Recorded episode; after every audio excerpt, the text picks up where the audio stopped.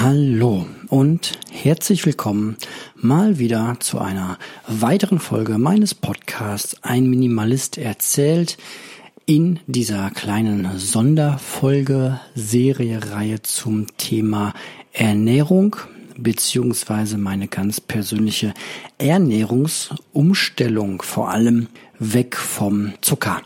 Wie immer der Disclaimer, beziehungsweise habe ich das noch gar nicht so oft gesagt, wenn ihr irgendwie was an eurer Gesundheit ändern wollt und wollt da größere Eingriffe machen, dann sprecht natürlich immer vorher mit eurem Arzt. Fangt nicht an, einfach irgendwelche ganz wilden Dinge mit eurer Gesundheit zu veranstalten, ohne das irgendwie parallel medizinisch äh, begleiten zu lassen. Wobei ja, das äh, für mich ich nie so richtig eingesehen habe, zu meinem Arzt zu gehen, habe ich ja auch schon erzählt, nur weil ich den Zucker weglasse und keine Süßigkeiten mehr esse. Das ist für mich jetzt keine enorme Nahrungsumstellung, Ernährungsumstellung ähm, medizinischer Art gewesen. Ich habe auch keine Vorerkrankung oder sonst wie, aber das mag bei euch ja ganz anders sein. Deswegen auch nochmal der Hinweis, ich selbst bin kein Arzt, ich bin nicht medizinisch geschult. Das hier ist also mehr oder weniger ein kleines Tagebuch und ich erzähle so aus dem, was ich mit mir gemacht habe und aus dem, was ich mir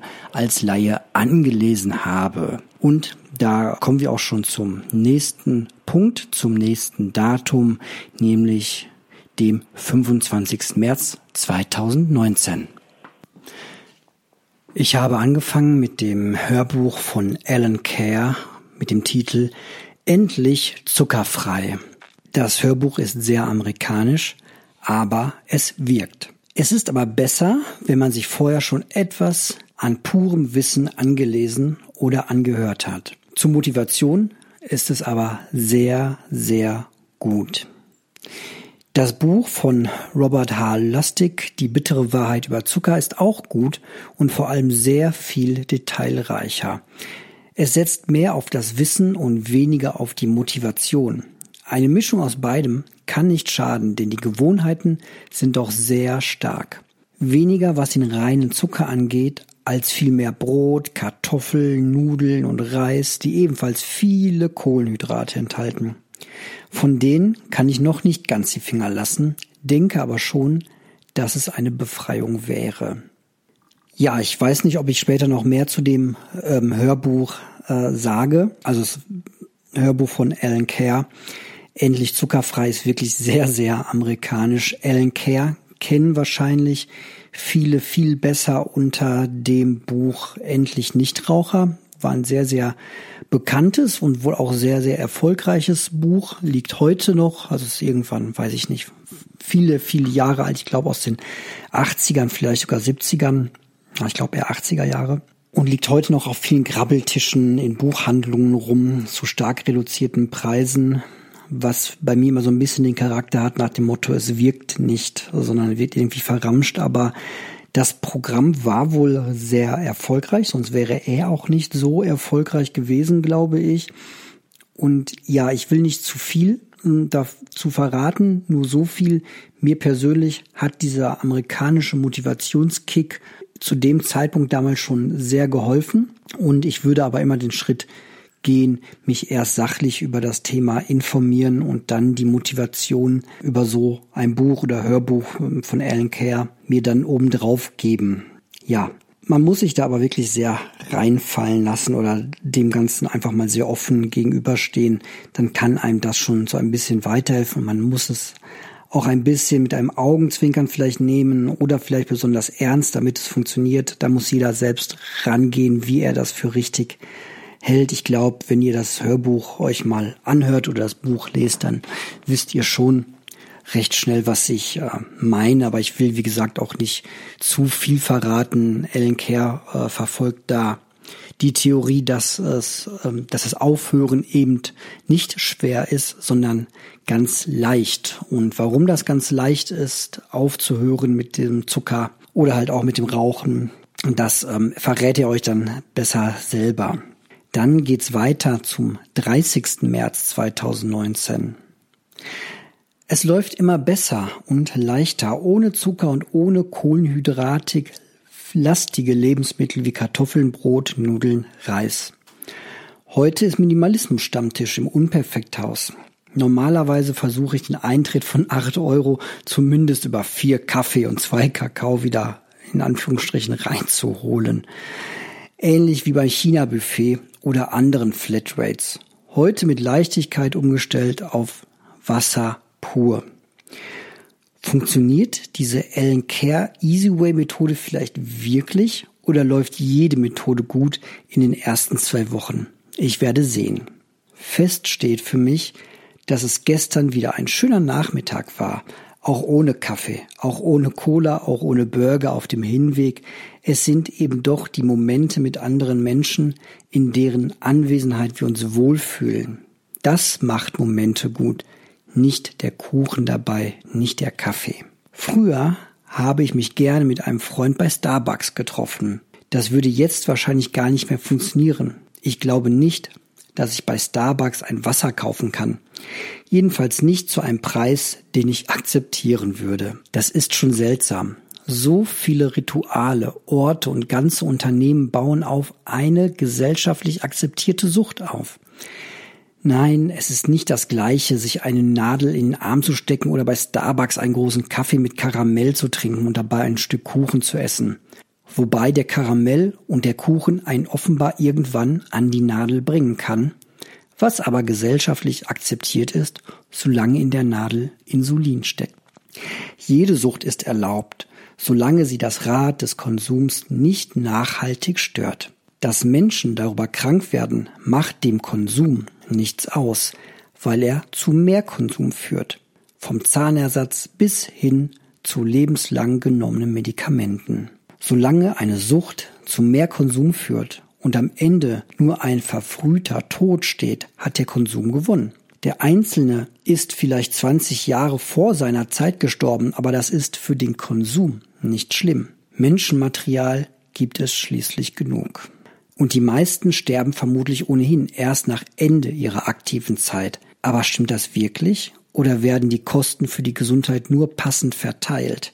Die Gewinne an die Pharmaindustrie, die Kosten auf die Gesamtgesellschaft. Läuft das so? Kann mir auch egal sein. Ich will nicht die Gesellschaft verändern. Ich will mein Leben verändern und hoffe, ein paar andere damit positiv zum Hinterfragen von Normalitäten zu bringen. Burger King, McDonald's und Starbucks.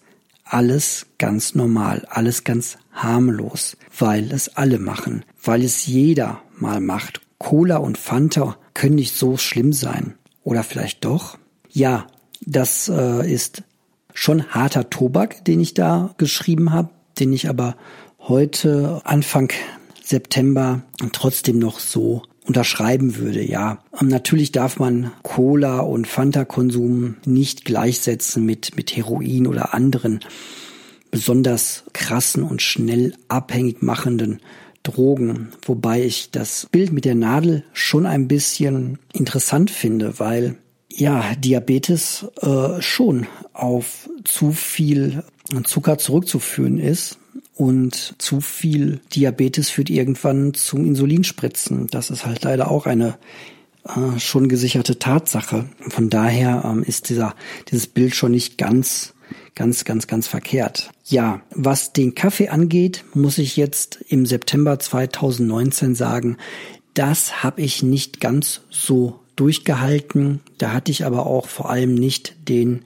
äh, medizinischen Grund. Also, was, was ich mittlerweile gelernt habe oder was aktuell ähm, der Wissensstand ist, danach kann man ja immer nur gehen, ist, dass Kaffee durchaus nicht gesundheitsschädlich ist, vor allem nicht, wenn man den aus Bohnen frisch malt und ihn dann durch Kaffeefilter laufen lässt. Das war vor allem meiner Paranoia und meiner, ja, meiner Zahnparanoia geschuldet, dass ich besonders gerne weiße Zähne habe oder gehabt hätte und natürlich man bei Kaffee und Tee Trinkern und Rauchern sowieso den, ähm, dass Zahnärzte dann den Belag sehen oder dass man selbst auch ähm, ja die Verfärbungen heißt nicht den Belag, sondern die Verfärbungen sieht. Und das wollte ich eigentlich ganz weghaben, deswegen habe ich ganz mit dem Kaffee aufgehört. habe aber mittlerweile auch wieder damit angefangen, Kaffee zu trinken und ja, finde das auch mittlerweile gar nicht mehr so schlimm. Das ist jetzt aktueller Stand. Damals war das noch anders, was den Zucker angeht. Da hat sich nichts äh, verändert. Gut, kommen wir zum 2. April 2019. Nach dem Hören von Weizenwampe von William Davis seit circa zwei Wochen auch Weizenprodukte von meiner Nahrungsliste gestrichen. Also kein Brot, kein Brötchen, kein Reis mehr. Auch Kartoffeln lasse ich komplett weg. Im Rahmen dieser tagebuchartigen Dokumentation verzichte ich zurzeit, die Begründungen aus den Büchern, die ich lese und höre, hier zusammenzufassen. Wer sich selbst überzeugen lassen möchte oder sich die Gründe anhören möchte, kann das ganz einfach über die von mir genannten Quellen tun. Erste Beobachtung, ich bin seltener hungrig und schneller satt. Es braucht aber schon etwas Übung im Alltag, vom Brot die Finger zu lassen. Brot ist eben schnell verfügbares Essen. Echtes Fastfood sozusagen. Ein Butterbrot ist unglaublich schnell geschmiert und gegessen. Dass Brot und andere Weizenprodukte aber den Blutzuckerspiegel stark und zum Teil stärker in die Höhe treiben als ein Snickers, das wusste ich nicht. Erklärt aber, warum ich sonst zwei bis drei Stunden nach dem Frühstück schon wieder Hunger bekommen habe und einen Snack brauchte. Nach drei Bananen mit einem großen Glas Milch um 6.30 Uhr, heute zum Beispiel, also heute im Sinne von damals, hatte ich erst um 11 Uhr wieder das Bedürfnis nach Essen. Das geschnittene Obst und Gemüse haben mich dann so satt gemacht, dass ich erst wieder um 17.30 Uhr gegessen habe, und zwar ohne großen Hunger zu haben. Das ist ein ganz anderes Gefühl als früher. Auch am Abend kein Heißhunger mehr auf Brot und Süßigkeiten. Abgesehen vielleicht von roten Trauben. Ich bin ein echter Fan von roten Trauben geworden. Ja, die enthalten auch Zucker, aber so wie bei allem Obst sind auch viele Ballaststoffe darin, die verhindern, dass der Zucker so schnell wie eine Rakete ins Blut kommt, sondern eher wie eine Kindergießkanne. Schön gleichmäßig. Und ja, das habe ich nicht alles selbst nachgemessen, sondern ich vertraue den Aussagen der Quellen, die ich hier benenne. Ich vertraue ihnen so weit, dass ich es selbst an mir ausprobiere und mich dann selbst beobachte. Auch die Kaffeeabhängigkeit habe ich seit zwei Wochen überwunden. Morgens kein Kaffee mehr, auf der Arbeit kein Kaffee mehr und auch am Nachmittag kein Kaffee mehr. Und vor allem eins, kein Verlangen mehr nach einem Kaffee. Das fühlt sich gut an und meinem Körper fehlt nichts. Im Gegenteil, ich fühle mich ausgeglichener, aber das könnte auch ein Placebo-Effekt sein, also reine Einbildung. Das hier ist keine Wissenschaft. Aber dafür wiege ich jetzt nach circa einem Monat wieder so viel, wie ich mit 20 Jahren gewogen habe. Ich bin nie dick geworden, aber wie schon erwähnt, war da dieses kleine Bäuchlein, das nur ich gesehen habe, und das wird allmählich auch kleiner. Aufgrund meiner Zahn-OP konnte ich nun aber eine Woche gar keinen Sport machen. Kann also auch sein, dass ich vor allem an Muskeln abgenommen habe, aber nur am Bauch, denn der Taillenumfang, den ich auch messe, wird von Woche zu Woche geringer.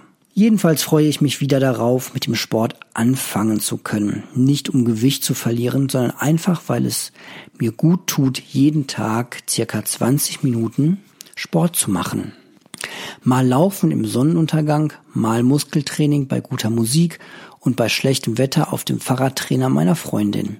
Immer mal was anderes und immer mit Spaß und ohne zu übertreiben. Ja, da nochmal ganz kurz eingehakt. Also die äh, Weizenwampe von William Davis kann ich so bedingt empfehlen. Wer das Brot und äh, diese ganzen stark kohlenhydratlastigen Geschichten wie Reis und Nudeln reduzieren möchte, ähm, der kann sich das auch als amerikanische Motivation gerne mal anhören oder durchlesen. Aber ja, ich ähm, habe auch noch mal die, die andere Seite gehört von Bas Kast, seinem Ernährungskompass, der auch darauf eingeht auf das Buch und fand da die Argumentation auch sehr äh, schlüssig, die das Ganze noch mal so ein bisschen relativiert. Und ähm, ja, man sollte jetzt nicht anfangen, alle Lebensmittel komplett komplett wegzulassen. Ich habe auch mittlerweile esse ich auch wieder Nudeln und und ein paar Kartoffeln und ähm, ab und zu mal Reis, was weil wirklich sehr selten geworden ist. Den muss man wirklich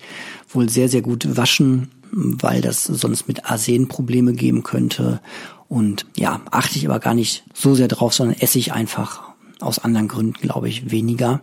Beim Brot bin ich halt auf Eiweißbrot mittlerweile umgestiegen. Ja, was auch damit zu tun hat, dass ich äh, beim Thema Sport wieder intensiver dabei bin. Ich äh, zweimal in der Woche im Fitnessstudio bin und ähm, ja auch ähm, das Krafttraining wieder ja, ein bisschen angefangen habe, so dass ich einfach äh, darauf achte, dass ich äh, recht eiweißhaltig esse, während ich trainiere, also nicht nicht während ich die Gewichte hebe. Na, ihr wisst, was ich meine, so dass ich da einfach ganz äh, ganz gut versorgt bin und ähm, dadurch auch einfach relativ schnell äh, gesättigt bin, denn Eiweiß macht auch tatsächlich immer ganz gut äh, satt. Gut, kommen wir zum 3. April 2019. Arbeitsessen. Der Gastgeber fährt große Essensplatten zum Frühstück auf. Leider so gut wie alles Brot und Brötchen, dazu Kaffee und Orangensaft. Hätte mir früher sehr gut gefallen und ich hätte mir ordentlich den Bauch vollgeschlagen. Seitdem ich aber weiß, was mit meinem Blutzucker passiert, wenn ich 400 Milliliter Orangensaft und vier halbe Brötchen esse, lasse ich es lieber sein. Aber ganz leicht war es dann doch nicht. Ganz so easy way war es auch nicht. Die Muster im Hirn, die nach Zucker schreien, waren doch stark und letztlich siegt der soziale Druck. Um nicht aufzufallen oder in eine Diskussion zu geraten, esse ich zwei Scheiben Brot.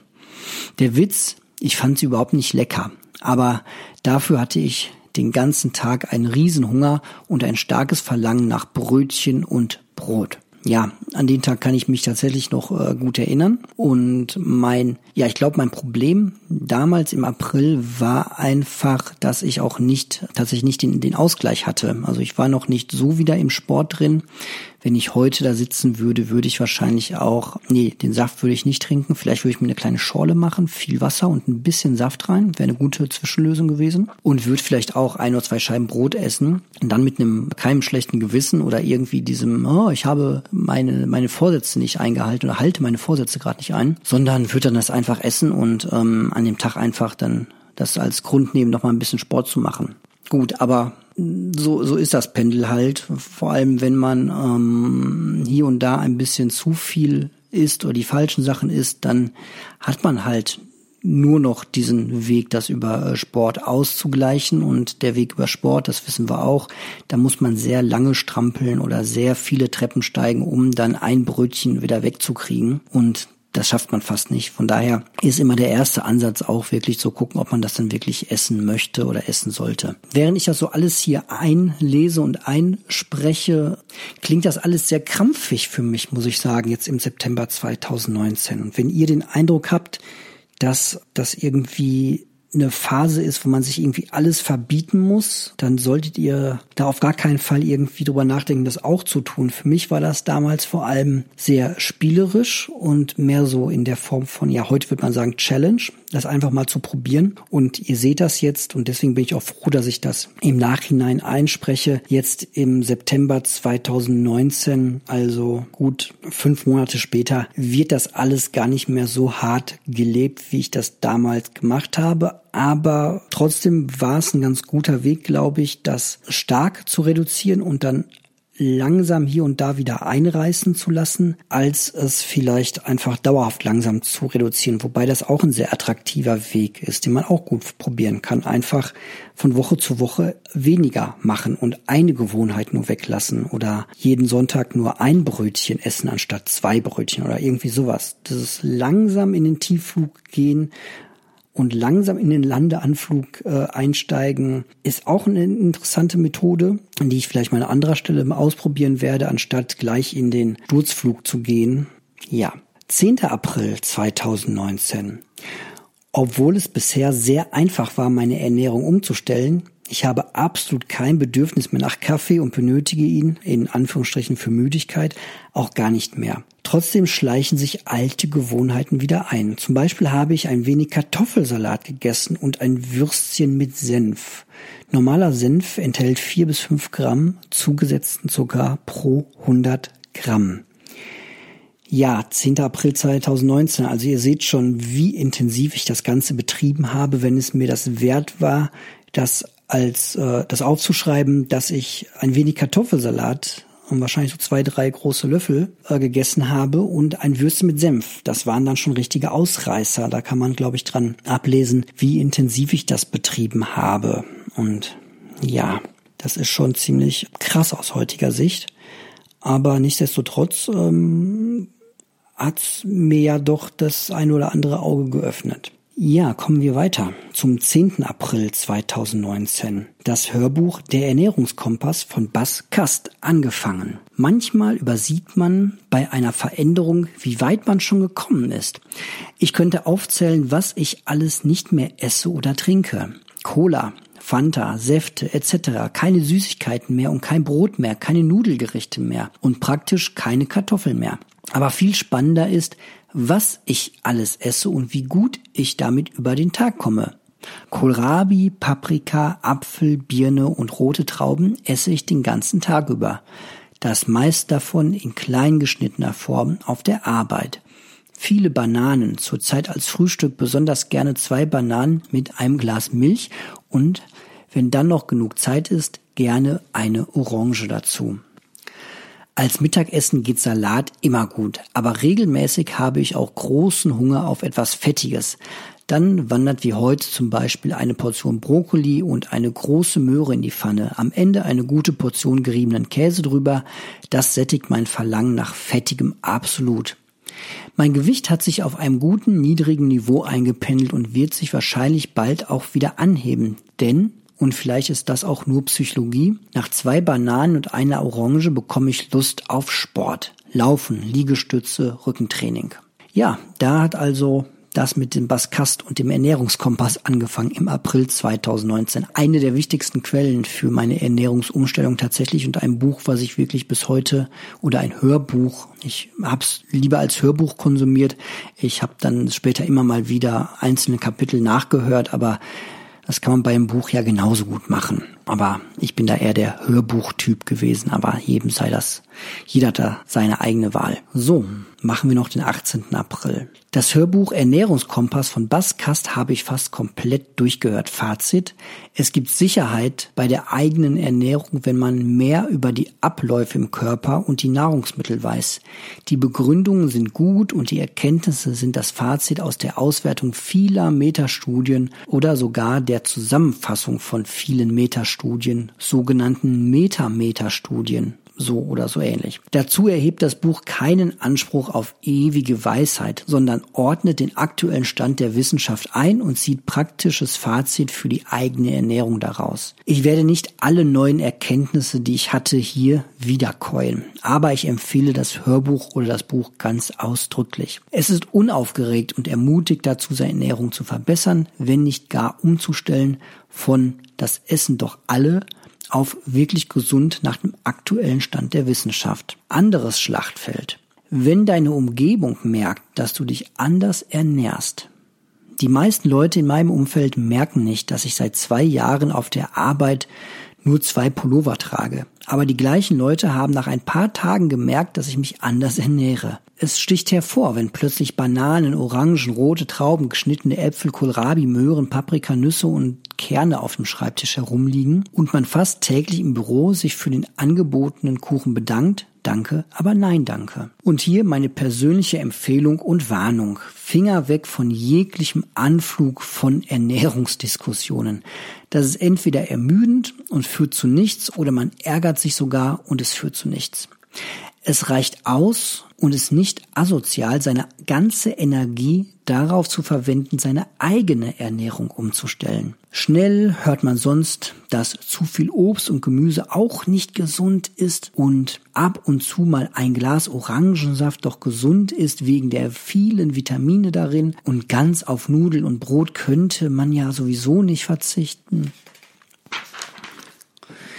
Mit der Ernährung ist es ein bisschen wie beim Fußball. Jeder hat mehr Ahnung als der Trainer und die Vorlage hätte jeder selbst verwandelt, auch wenn ihm schon beim Holen des nächsten Biers die Puste ausgeht. Ich habe von Anfang an größten Wert darauf gelegt, das Thema so klein wie möglich zu halten. Angefangen hat ja auch alles mit dem Verzicht auf Zucker als Fastenidee zu Ostern. Dieser Grund hat bisher seinen Dienst sehr gut getan. Und jetzt kann ich ganz ehrlich sagen, dass mir vieles von dem, was ich nicht mehr essen will, auch gar nicht mehr schmeckt. Ich habe heute ein Stück Brot probiert. Schmeckt nach nichts. Bei Nudeln das gleiche. Die schmecken mir nicht mehr. Ja, klar, mit viel Ketchup würden die auch wieder schmecken, aber eben nach Ketchup. Das ist ja keine Kunst. Das gleiche bei Kaffee. Nach etwa einer Woche hatte ich die Gewohnheit, jeden Tag vier bis fünf Kaffee zu trinken überwunden. Heute schmeckt mir der Kaffee so wie der erste Schluck überhaupt. Bitter und nicht sehr gut. Vielleicht werde ich im Sommerurlaub draußen vor dem Ferienhaus am Morgen mal wieder einen probieren. Aber morgens zum Wachwerden und mittags zum Wachbleiben brauche ich ihn nicht mehr. Ja, an der Stelle mache ich äh, mit dieser Folge gleich äh, Schluss, zumindest schon mal was die Tagebuchaufzeichnungen angeht. Ich finde es für mich sehr interessant, das alles mit so einer großen Verzögerung dann doch zu lesen und ohne schlechtes zu Gewissen zu sehen, dass ich so einiges heute wieder tue, aber anderes komplett sein gelassen habe. Auf den Zucker verzichte ich komplett weiterhin, wobei ich auch da meine Ausrutscher habe als ich jetzt vor kurzem eine üble Magen-Darm-Erkrankung hatte und ganzes äh, Wochenende lang zu Hause im Bett gelegen habe und gar nichts essen konnte, dann äh, hat mein Körper irgendwie, das tut er anscheinend regelmäßig bei, bei längerer Krankheit, irgendwie nach Kalorien geschrien und leider dann auch sehr nach, nach Zucker. Und ähm, dem habe ich dann ein paar Tage standgegeben nee, nicht, das klingt jetzt so, als hätte ich äh, drei Tage lang Zucker gefressen. Das stimmt nicht. Habe ich ein paar Tage lang ausgehalten das, das nicht getan und habe dann am, am ersten Tag, als mir wieder einigermaßen okay ging, habe ich dann mal bewusst ähm, das Experiment gewagt und habe mir dann mal stark zuckerhaltige Lebensmittel gekauft man nennt das auch Süßigkeiten und habe die dann mal bewusst auch konsumiert und sehr intensiv konsumiert. Jetzt äh, klingt das sehr krass. Ich habe auf, auf einen Schlag dann, ähm, ihr kennt diese, diese äh, Schokoschaumküsse, die gibt's ja auch in, in Mini. Und von dieser Mini-Packung habe ich dann die halbe Packung auf, auf einen Schlag gegessen und hinterher noch so ein Mini-Snickers, nee, Twix, äh, Twix White. Und die Beobachtung, die ich dann gemacht habe, war, das hat irgendwie schon diese, diese Lust, klar, diese Lust auf diesen Süßkram total befriedigt in dem Moment, hat aber auch nicht lecker geschmeckt, sondern habe ich einfach so nebenbei beim, beim Seriengucken irgendwie dann reingefuttert. War also überhaupt kein großes Ereignis. Und ja, ist jetzt nichts, wo ich sage, dass das ist jetzt ein Rückfall für mich, dass ich das jetzt wieder regelmäßig machen möchte. Ganz im Gegenteil, mir war danach eher wieder äh, schlecht und natürlich weiß ich, was das so mit meinem Körper dann in dem Moment auch ausmacht und äh, was den Insulinspiegel angeht und die ganzen Geschichten. Aber das sollte man nicht für, für jede Abhängigkeit machen. Aber wenn man der Meinung, also bevor man sich über Tage und Wochen lang dann sagt so, nein, ich will jetzt keinen Kaffee trinken und diese, diese, diese, diese Vorstellung oder ich will keinen Zucker essen oder diese Vorstellung so groß wird, dass sich alles nur noch darum dreht, das nicht zu tun, dann sollte man es halt einfach tun. In den meisten Fällen ist man, glaube ich, sehr überrascht, wie unspektakulär das alles ist und das nimmt diesem ganzen Kram auch sehr seinen Zauber. Aber das sollte man eher tun, wenn man vielleicht länger da komplett weg von war und vor allem wenn das wirklich legale äh, oder harmlose in Anführungsstriche Geschichten sind, die sehr lange brauchen, bis sie ähm, einen süchtig machen. Also ich würde es jetzt nicht empfehlen, wenn man alkoholkrank ist und ähm, ein starkes Verlangen hat, dass man dann äh, sich, sich, sich äh, ein paar Bier reinhaut, um zu sehen, dass es gar nicht schmeckt. So, das glaube ich kann ganz ordentlich schief gehen und bei allen anderen Sachen auch. Und kann auch bei Zucker total schief gehen. Möchte ich keine Garantie für geben, aber ähm, ich möchte hier einen ehrlichen Podcast machen und sagen, ähm, was ich auch so falsch mache oder wo ich Experimente mit mir mache oder wo ich was tue, was man vielleicht nicht tun sollte, um dann mal davon zu berichten. Ja, jedenfalls halbe Packung kleine Schaumküsse und danach, bläh, also das war auch echt nicht geil. So, das ist irgendwie auch sehr paranoid oder sehr paradox. Man, man, man futtert das in sich rein und merkt schon beim Futtern, dass das irgendwie gar nicht geil ist und hört dann trotzdem nicht auf und hört erst auf, wenn einem so richtig flau im Magen wird. Das ist eigentlich schon ziemlich schräg. Ja. Aber wenn man die Erkenntnis zweimal im Jahr braucht, dann sei es halt drum. Gut. An der Stelle sei heute Schluss und ich hoffe, es hat euch gefallen und ihr seid auch beim nächsten Mal wieder dabei und für alle, die das gar nicht mehr so ganz doll interessieren, es werden nicht mehr so unglaublich viele Folgen werden und die nächsten mache ich vielleicht auch mal ein bisschen länger und ähm, lass sie über eine Stunde laufen, um ein bisschen vorwärts zu kommen, in Anführungsstrichen. Gut, das war's und ich sage Dankeschön für eure Aufmerksamkeit und bis bald.